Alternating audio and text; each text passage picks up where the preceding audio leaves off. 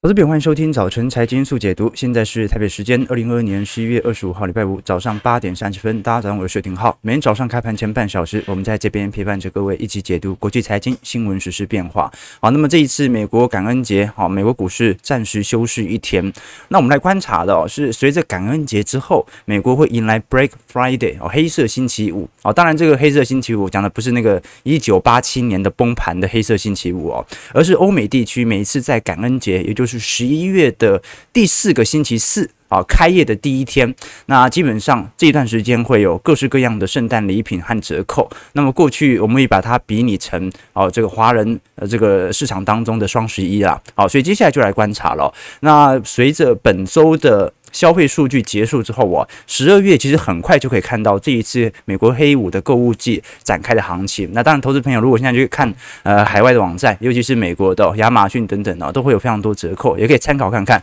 只不过啊，这个美元升值这么多哦，所以兑换回台币那个价格看起来就有点高了。好，那我们来观察一下，其实对于这一次呃购物者相对比较积极趋势的几家厂商来做观察，包括梅西百货、哦 Target 百货。等等哦，其实目前虽然实体的营收业绩啊是比预期还要来得好，但是真实而言，你就会发现，其实总利润啊是有非常明显的收缩力度，所以基基本上我们可以观察到啦。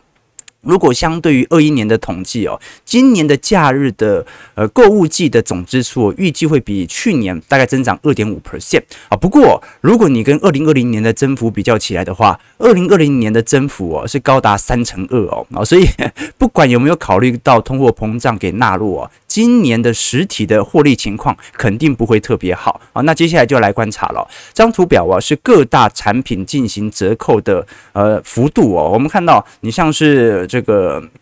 电脑的部分呢，有三乘二的折扣，我就打七六八折了。好，那电子产品有两乘七，玩具有两乘二，啊，电视有一乘九。好，那不管是服装类品呢，或者应用类品、体育类品或者家具哦，其实都有非常显著的打折的折扣的情况。那你看看二零二一年呢，为什么跟今年的打折力度差这么多呢？哦，各位要很清楚哦，这个其实距离上一次的供给链断裂哦，还不到一年的时间。去年这个时候，供应链状况还是非常。紧张的啊，运价甚至还在高档，只是稍微有所见顶而已哦。所以其实我们看到今年随着供应链问题有逐步的瓦解啊，加上整体产能过剩的问题哦，其实全球的哦这些销货销售百货。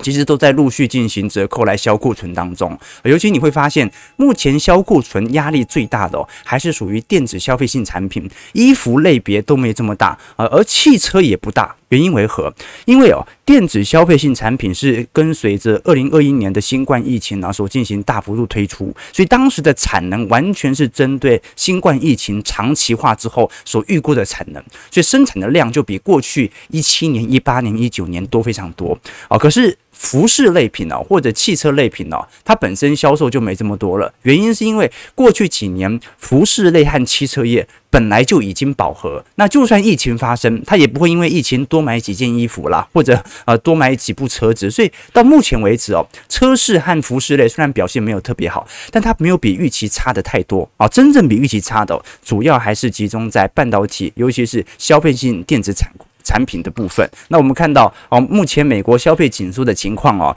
现在预估啊，在呃这个礼物卡的部分可能会衰退一成二啊，不管是玩具啊、衣服类别啊，或者是消费性电子产品，达到两成五。那奢侈品呢，甚至下滑了三成四。所以到时候也可以来观察一下，到底奢侈品的价格下滑会不会直接影响到市场上。啊，真实中产阶级的消费情况。那如果我们观察美国目前的超额储蓄哦，其实也在迅速减少当中，目前已经减少到一点七兆美元。那可以观察到，这个过去一段时间疫情的最高点哦，好，当时由于需求崩溃嘛，然后政府又进行大量的我们讲的移转性支付，我就直接进行补贴，导致美国家庭到二零二一年中当时的超额储蓄哦，有二点三兆美元，好，现在只有一点七兆了哦，也就是说。现在市场上哦，这些美国家庭的内部的储蓄正在大幅的下滑当中。那在疫情最严重的时候，当时最高最高有曾经来到三十三趴了。好，那现在呢，现在呃，如果如果以单纯储蓄率来看的话，仅仅只有三点一趴，好，三十三趴的储蓄率现在变三点一趴，所以的确啦，现在还是有很多的纷争，那就是到底当前的信用卡的消费量创高，它是完全取决于通膨的转移，还是目前的消费市场依旧比较强烈，或者说啊，因为市场上的储蓄率大幅下滑，民众必须要开始延后支付，所以开始采取用信用卡付款。哦，这都是呃单一数据，但是背后的解读完全不同啊。所以最终最终哦，你还是要看整个景气的下行区间。我更倾向去相信短期内这种信用卡刷卡量的暴增，它是属于第一转嫁通膨啊，第二是实体消费情况可能呃在呃薪资部分呢不太乐观，无法。cover 目前钱的日常开销，而必须使用信用卡来进行延后支付，那长期下来，它就会是一个问题。好，那因为昨天没开盘，我们也不会聊太多美国股市的情况，但是我们用一个宏观的数据，在礼拜五来做一些总结。首先，我们看恐慌指数哦，因为这波恐慌指数下滑的速度非常快。我们看到，如果是从 VIX 哦，几乎已经回到三个多月来的低点了。上一次 VIX 来到这么低的水位哦，几乎是呃。八月份的时候，也就是过去一轮反弹的高峰，哦，所以观众可以理解哦，上方是 VIX。整体波动率指数的变化，下方是标普五百指数，从今年以来的走势看得很清楚哦。如果 VIX 哦能够碰到二十以下的话，基本上就已经接近到短期内的高点了。不管你是从三月底到四月初的中旬，还是从呃去年十二月份到一月初的这个当时的高点，其实都看得出来哦。如果市场的趋缓幅度哦这么明显的话哦，那么很有可能本波的反弹就会越来越接近尾声。所以哎，不好意思，这个图表面切到哈，观众朋友看一下这张图表就知道了。黑色线是 VIX，红色线是标普白指数。你把 VIX 跌破二十拿来跟红色线，也就是标普百指数的高点来做比较，几乎一跌破二十，就已经见到一个波段的高点了。所以可以值得观察一件事情，那就是现在 VIX 正在往二十迈进哦，但这不是一个好的反弹迹象。真正好的反弹迹象哦，是市场的恐慌持续依然存在，而市场在半信半疑中持续的推高。那如果太快的碰到 VIX 的低点的话，那就很有可能会使得乖离哦。表面而言，短期而言拉得有点过大。那如果我们观。察其他指标哦，我反而就没这么悲观。了。我们只能说，现在大举在抄底整个市场的，不管是台股还是美股，都很明显，都是机构，都是法人，都是投行，没有散户正在参与其中。我们先聊一下美国股市，待会来聊一下台北股市的散户情况哦。美股非常明显，你看到美股当前正在进行大幅度资金流入的，如果以散户投资人来看。仅仅只有债券市场，而且债券市场买的也不是特别多，因为整个二二年以来债券市场不断在破底当中，所以它就是适度的进行买盘力道。那高收益债的部分哦，买的速度就稍微多一点点了。但是如果你看权益，也就是我们讲的股票部门哦，今年以来几乎。美国股市投资者哦，因为提前在呃今年一二季度啊，就已经对于股市稍微有所保守了，所以今年市场的情绪一直都算是蛮低落的，没有到恐慌，但是很低落。所以股票之间老实说，并没有进行大幅度的流入，反而是现金部位从八月份开始啊，就有非常显著的上弯。所以值得观察的一件事情是哦，现在。从美国股市量缩的情况，再从台北股市外资一走就量缩的情况，再从美国股市哦，呃，期权的交易的多空比，以及台北股市哦，都看得出来，本波根本就没有散户在追，本波全球的散户都非常害怕，它仅仅就是一波反弹，还要再下杀。好，这也很好理解。你看本轮已经杀了几次了，我们看一下标普百指数，标普百指数哦，今年杀第一波哦是在一二三月嘛。第二波是在四五月，第三波哦是在九月嘛，所以你看得很清楚。这个美国股市已经杀了三波了，三波散户已经被骗过了啊！第四波他还会再骗被骗吗？哦，所以这个是第一个问题，那就是美国股市哦，由于现在呃大量的散户正在涌入到当前的做空期权当中，看得出来哦，这一波散户非常不看好本波的反弹，好，那就值得观察本波的熊市大概会维持多久了。照这种逻辑，呃，这个反弹行情肯定会嘎到散户受不了，最后哦，一旦散户归队啊，一旦台北股市融资余额上扬。那整波反弹才有可能结束，要不然外资买了这么多，要抛给谁呢？啊，他总要抛的嘛，总要抛的嘛。好，那我们昨天其实有跟投资朋友提到说，高盛的目标价其实也认为短期的反弹有一点过高，有点不合理。单纯从 EPS 的角度而言，去年我们跟各位投资朋友提到说，高盛在呃今年到明年十二月的目标价啊，预估二零二三年在硬着陆的情况底下会来到三千七百五十点啊，比现在点位还要来得低哦。但是如果是软着陆是四千点，观众朋友。现在已经四千点了，所以难道说明标普百指数可以软着陆了吗？我们再看一下大摩，大摩也是过去而言算是蛮空的投行哦。大摩对于呃在牛市的预目标价是四千两百点，那么在呃基本盘的话是三千九百点。那如果是熊市的话，就是空头持续的话，预估会明年年底会来到三千五百点。现在也快要接近到牛市的，我们讲的二零二三年市场景气趋缓的。高点哦，好，所以不管怎么说，今年不只是在年底区间哦，这波反弹超出散户的意外，投行自己也没意料到，今年就可以达到明年年底的目标价。好，这个就是我们看到，所以你说目标价到底准不准啊？这个大家就可以自己参考一下。我们从来不会把目标价当做一个必要指标啊，你只是把外资的报告拿过来看，它对于行情的判断的依据是什么？到底目标价要多准呢？我觉得从一张图表可以看得出来哦，这张图表哦是纳指一百当中实质股价和各大投行所设定目标价的差距哦。你把个股的目标价看起来就更扯了。你当前来看哦，呃，这张图表它讲的是你要涨多少才能够达到未来十二个月这些投行所设定的目标价。方没有？你看到呃这个第二行哦是特斯拉，特斯拉八十 percent 是什么意思啊？是。它特斯拉要上涨百分之八十才能够达到原本这些投行给予特斯拉的目标价，要上涨百分之八十啊！所以这个差距有在纳指当中是排行第二，仅次于百度啊。百度要涨这个八成七嘛，所以你看得很清楚哦。特斯拉今年跌幅已经高达五成了嘛，所以从基期逻辑而言，跌幅五成涨回去要涨多少？涨百分之百啊！所以它现在要涨百分之八十才能够达到。这些投行所设定的目标价哦，所以目标目标价肯定是会有一段落差的。但是我们一样哦，从基期角度来做一个更宏观的衡衡量，标普百指数目前的 P ratio 啊是大概逐步下滑到十七点三倍，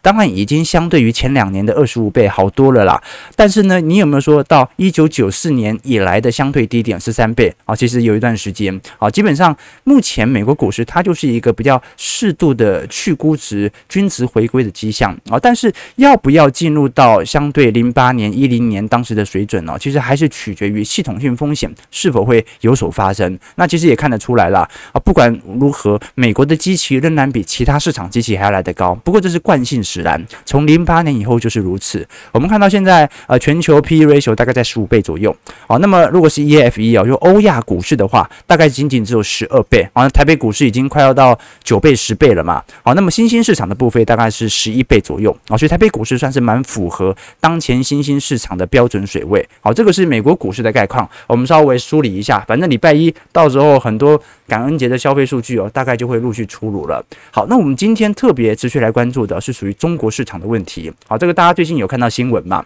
好，都很清楚，富士康哦，最近的冲突是比较多的哦。其实如果你细看中国的新增确诊病例哦，在昨天来到了。两万九千七百五十四例哦，创历史新高了哦，所以这一波全国性的，虽然你没有看到那种哦大规模城市，尤其是直辖市的封城，但是呃静默管理其实也差不多了。那另外一方面呢，我们看得很清楚，本轮的疫情是比当时上海封城还要来得远远严重的，而且这一波的上升趋势也非常之快哦，你还没办法确定那一波的高点在哪里，因为你还没有看到那种哦。这个大规模城市的封城情况开始发酵，所以中国新增感染人数现在飙上新高之后啊，已经明显超过四月当时写下的高峰，也凸显了目前政府在防疫政策上面临的重大考验。那我们都很清楚。现在富士康的产线哦，啊，几乎应该有一两成已经几乎是完全停产的情况啊。但是红海昨天股价表现反而还 OK 哦，所以可能要观察的是明年电动车销量的变化了。其实看得很清楚哦，如果你把大多数西方国家或者你把呃台湾和韩国来做观察，都很明显哦，就是在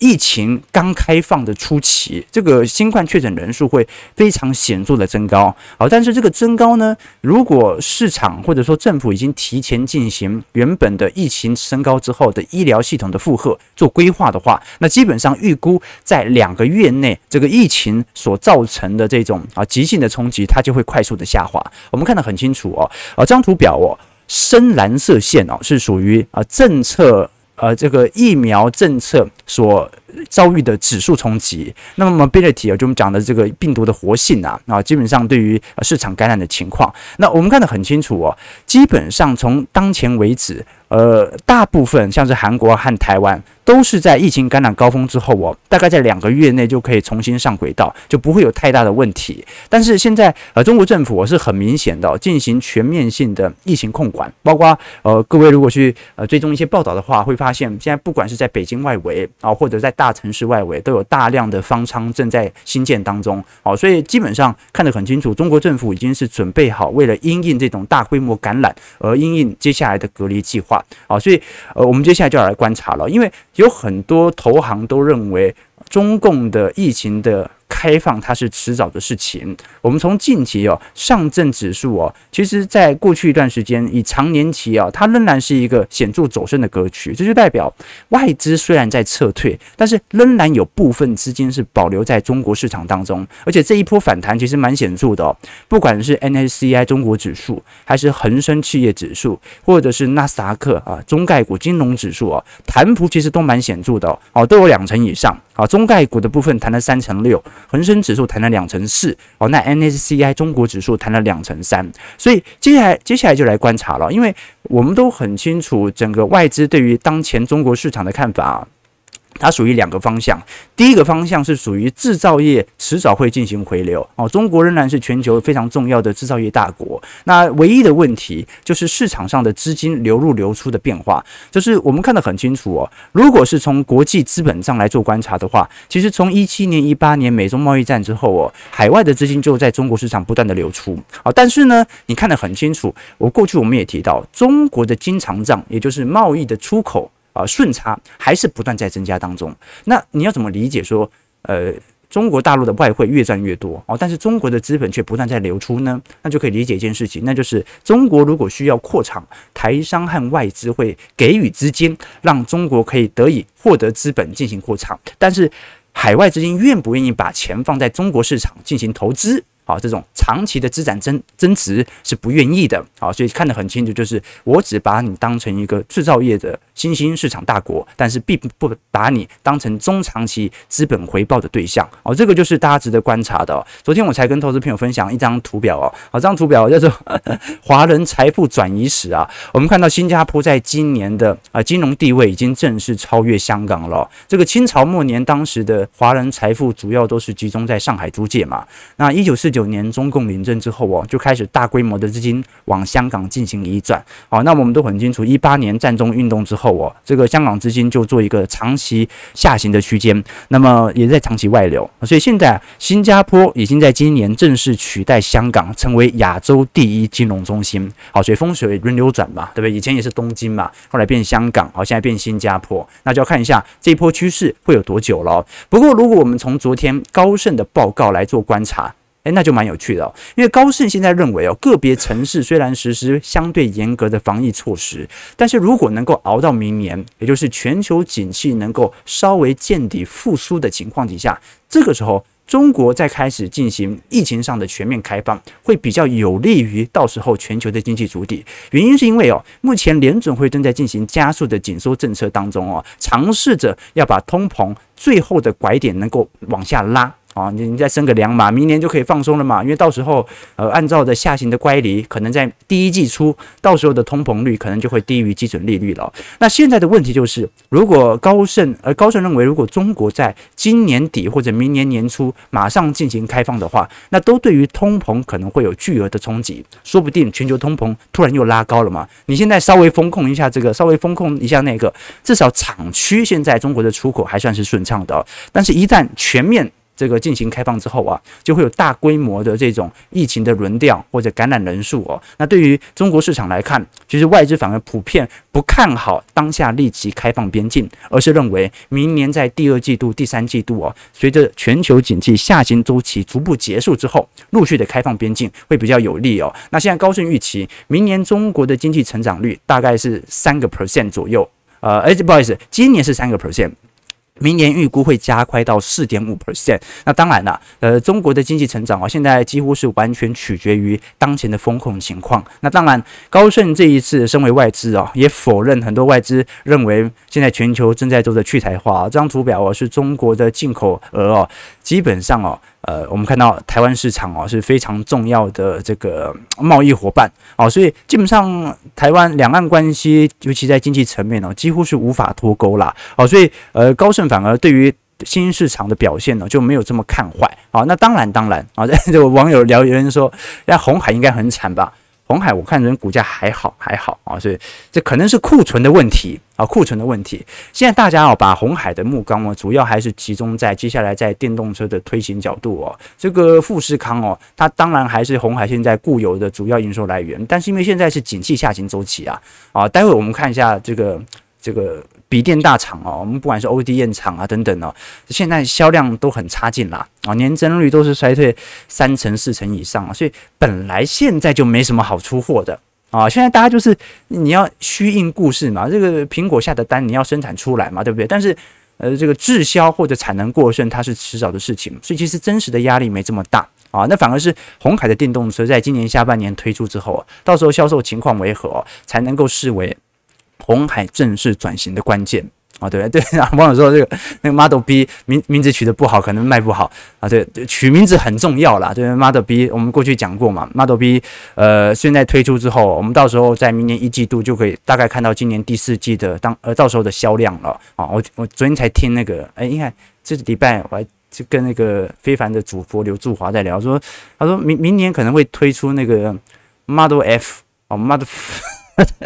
所以取名字很重要，好不好？取名字很重要。以前我是自己做工作室嘛，后来小编加入我，然后我们就要取公司的名字嘛。小编就取了一个名字叫做“巨额财富”。他说：“这个越俗气，越多钱越好啊。”结果后来我们要去登记公司名字嘛，啊，因为公司名字后面是打这个有限公司，然后就变成呃“巨额财富有限公司”。所以你就看得很清楚，名字很重要，名字很重要，好不好？好，八点五十三分。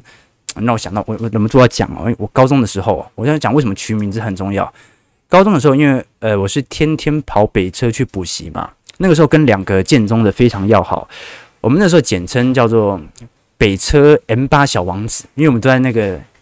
北车那个台大文成附近那边闲逛嘛。然后人家都会说那两个建中的是我的保镖，为什么？因为他们打橄榄球的哦，身体很快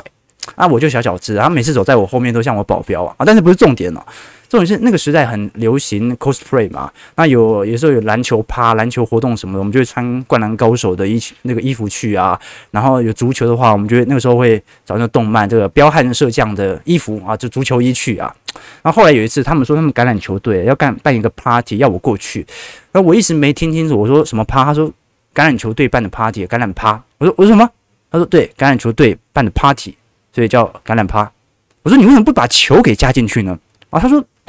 因为人家都篮球趴、羽球趴，那个都是两个字的，所以我们也两个字，啊，所以取名字很重要吧？取名字很重要。好，八点五十四分，好，不行，我们要马上来切入来聊一下台北股市了。不行，我还是把中国股市聊完好了。我们刚才其实只聊到一半啊，因为大家现在比较关注的，老实说是属于房地产市场的问题。我们先来观察，高盛其实对于房地产市场也不是特别乐观啦。哦，这个目前中国房地产呢会进入一个。高盛认为，到二十年期到三十年期的下行格局啊，主要有两个因素。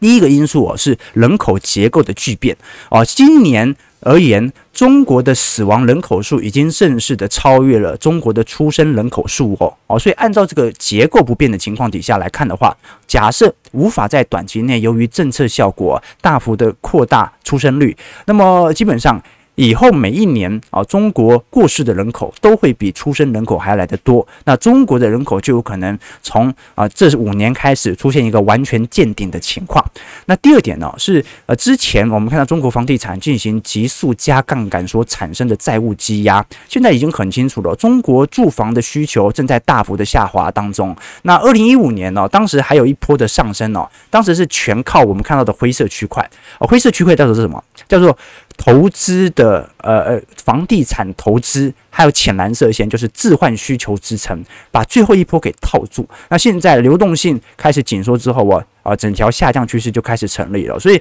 我们可以很清楚知道啦，其实从一零年哦，当时呃美国进行。这个债务风险啊，我们讲金融风暴之后哦，其实中国本身的经济增长力度哦，由于当时的外贸需求开始大幅急剧下滑，所以中国出口带动的经济就开始受到严重的趋缓。那为什么最后还是可以保持在五趴六趴的经济的成长？最直观的原因就是因为房地产投资啊带动了实体 GDP 的增长。所以接下来就来关注了哦，这一波是高盛所预估的报告。高盛是认为从出口业来看的话，中国还是有非常明显的人工的优势，还有基础。建设啊，但是从房地产市场来看的话，中国的内需可能没办法达到过去它的内循环啊百分之七十到八十的目标了。我们过去一直跟投资朋友讲过啊，中国最近几年不断在做的事情呢，呃，是进行呃我们讲的降低对于外国企业啊技术或者市场的依赖，转而更依赖内部的经济增长。那内循环的逻辑是什么呢？就是借由内部的消费来消化。中国自己生产过多的产能，自己买自己的产品，那我就不需要靠其他国家的这个买入了嘛？那我就不用看你脸色了嘛？可是观众，你看哦，张图表示全球最终消费占 GDP 比重的国别比较，你们看得很清楚。你像美国。占比大概是八成二左右，德国大概是七成，法国接近七成八，日本是七成五，韩国是六成五，俄罗斯是七成，巴西八成五，波兰是八成，印度的话大概七成，那泰国、越南哦，大概也大概六成到七成左右，都远远高过于目前中国大陆五成的水准。什么意思啊？方面意思就是目前中国的消费哦，占它的 GDP 只有一半。那剩下的一半呢，它必须要销售给海外市场，来把这些产能给消耗掉。所以，如果中国从明天开始完全脱节，它就要把剩下的那一部分剩下的那一半的产能过剩，自己完全给消耗完，那你都很清楚哦，这是一个非常巨大的缺口。好，所以呃，高盛也不认为在短期内中国有主动与世界脱钩的可能性啦。好，因为中国目前的大量的产能仍然需要靠外贸来进行消耗。好，这个大概是整体中国市场的概况，跟大家多做一些梳理了。好，基本上我们一直都在关注中国市场，原因是因为中国市场啊，它对于全球新兴市场具有重要领先指标，它什么时候见底哦？那对于全球股市的主体都有非常重要的帮助，好，但是呢，它适不适合投资，那就完全取决于政治面的看法了。好，那我们来观察一下台北股市变化。台股部分啊，昨天外资大买啊，啊，加权指数上涨了一百七十五点，收在一万四千七百八十四点，全场最高。那有趣的是，台股已经创两个月以来的新高了。好，这一波的怪力真的拉得很大，而且是完全站稳了半年线。三大法人昨天合计买超了两百四十三亿，不过大部分都是外资买的。那贵买涨势也很凶，好，贵买目前也是站回了半年线，昨天涨幅有一点一九 percent。台北股市昨天成交量哦稍微大一点点，但是这个大你看得很清楚。根本就不是散户多乐观买的哦，因为昨天大也顶多两千一百七十二亿，但是光是外资就买了两百三十三亿，所以你把外资扣掉啊，或者把外资去掉一半，那基本上台北股市成交值哦，还是跟过去几天差不多啊，大概就一千七、一千八百亿而已哦，所以很明显。我们感受到现在散户市场的投资意愿仍然十分的薄弱啊！如果我们看小台多空比，啊，昨天又转空了，难怪股市又上涨，对吧？好，那但不是重点，有可能是涨上去它才开始转空。但是不管如何，现在整个台北股市哦，呃，没有说极度的看空，也没有说极度的看多。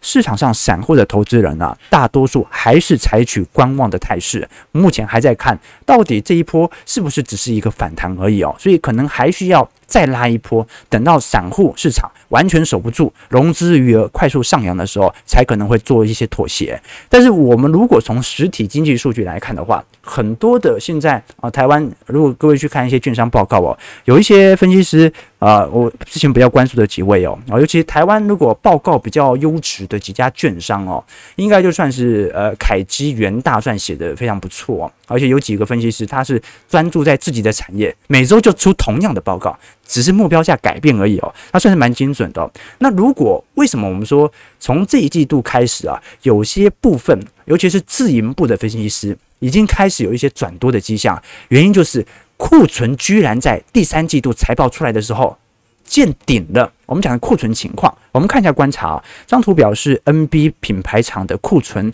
周转天数哦。那你看得很清楚，第二季的时候，当时是一百零五天，好，那平均而言，呃，过去三年是七十七天嘛，所以上升到一百零五天。本来七十七天就可以卖掉手上库存的电脑，现在要一百零五天，但是在第三季。啊，居然下滑到九十七天了。那板卡厂也一样哦，板卡在二二年的呃第二季度最高峰是一百八十七天，过去平均是一百一十九天，几乎快要翻了一倍嘛。诶，就第三季下滑到一百六十七天了。哦，这个是非常值得观察的一个数据。啊，因为我们都很清楚嘛，那外销订单啊。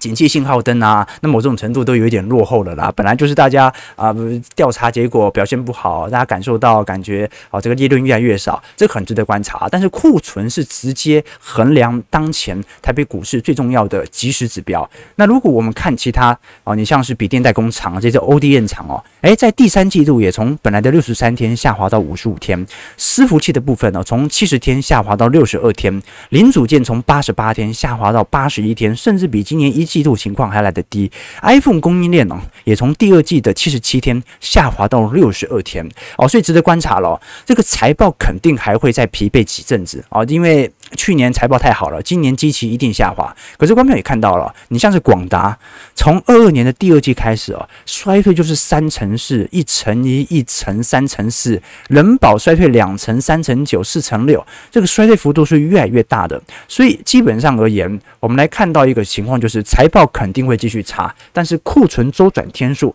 很有可能是台北股市本波反弹的领先指标，值得大家来多做些关注。好，我们看台北股市开盘下跌九点。收在一万四千七百七十八点，今天成交量又说了啊，这个很正常哦。今天感恩节啊，感恩各位啊，感恩谢谢啊，感恩政府啊，在选举前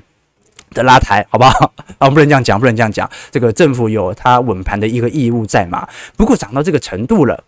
呃，这个是不是什么限空净空要稍微撤场啊？有没有？现在国安基金还在场哦，国安基金还在场。OK，好了，可以。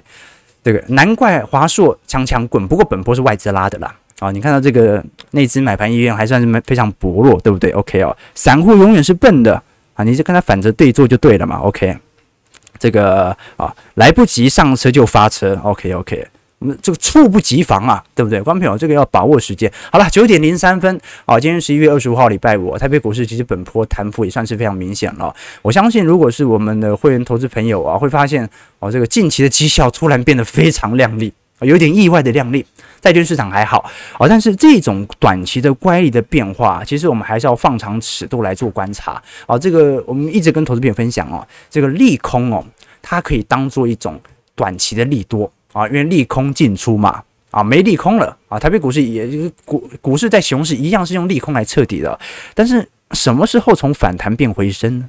啊，那一定是有基本面来做拉抬，一定是有前瞻的想象力啊。你如果利空可以放大台北股市无限的涨幅的话啊，那么全台湾的人都裁光了，台北股市不是上十万点了吗？好，所以利空最后要由基本面来带动。现在市场在等什么呢？现在市场不缺利空，现在市场啊在缺那个由利空转化为基本面实质拉抬的动因。现在有看到吗？其实还没有非常明显看到，但是从库存天数有一点反转的迹象。它是完全的反转吗？不一定，有可能第四季又飙高啊！但是它是一个值得观察的指标。九点零四分，感谢各位今天参与。如果喜欢我们节目，记得帮我们订阅、按赞、加分享。我们就明天早上啊，不好意思，下礼拜一早上早上八点半。早晨财经速解读再相见，祝各位投资朋友看盘顺利，操盘愉快，周末愉快。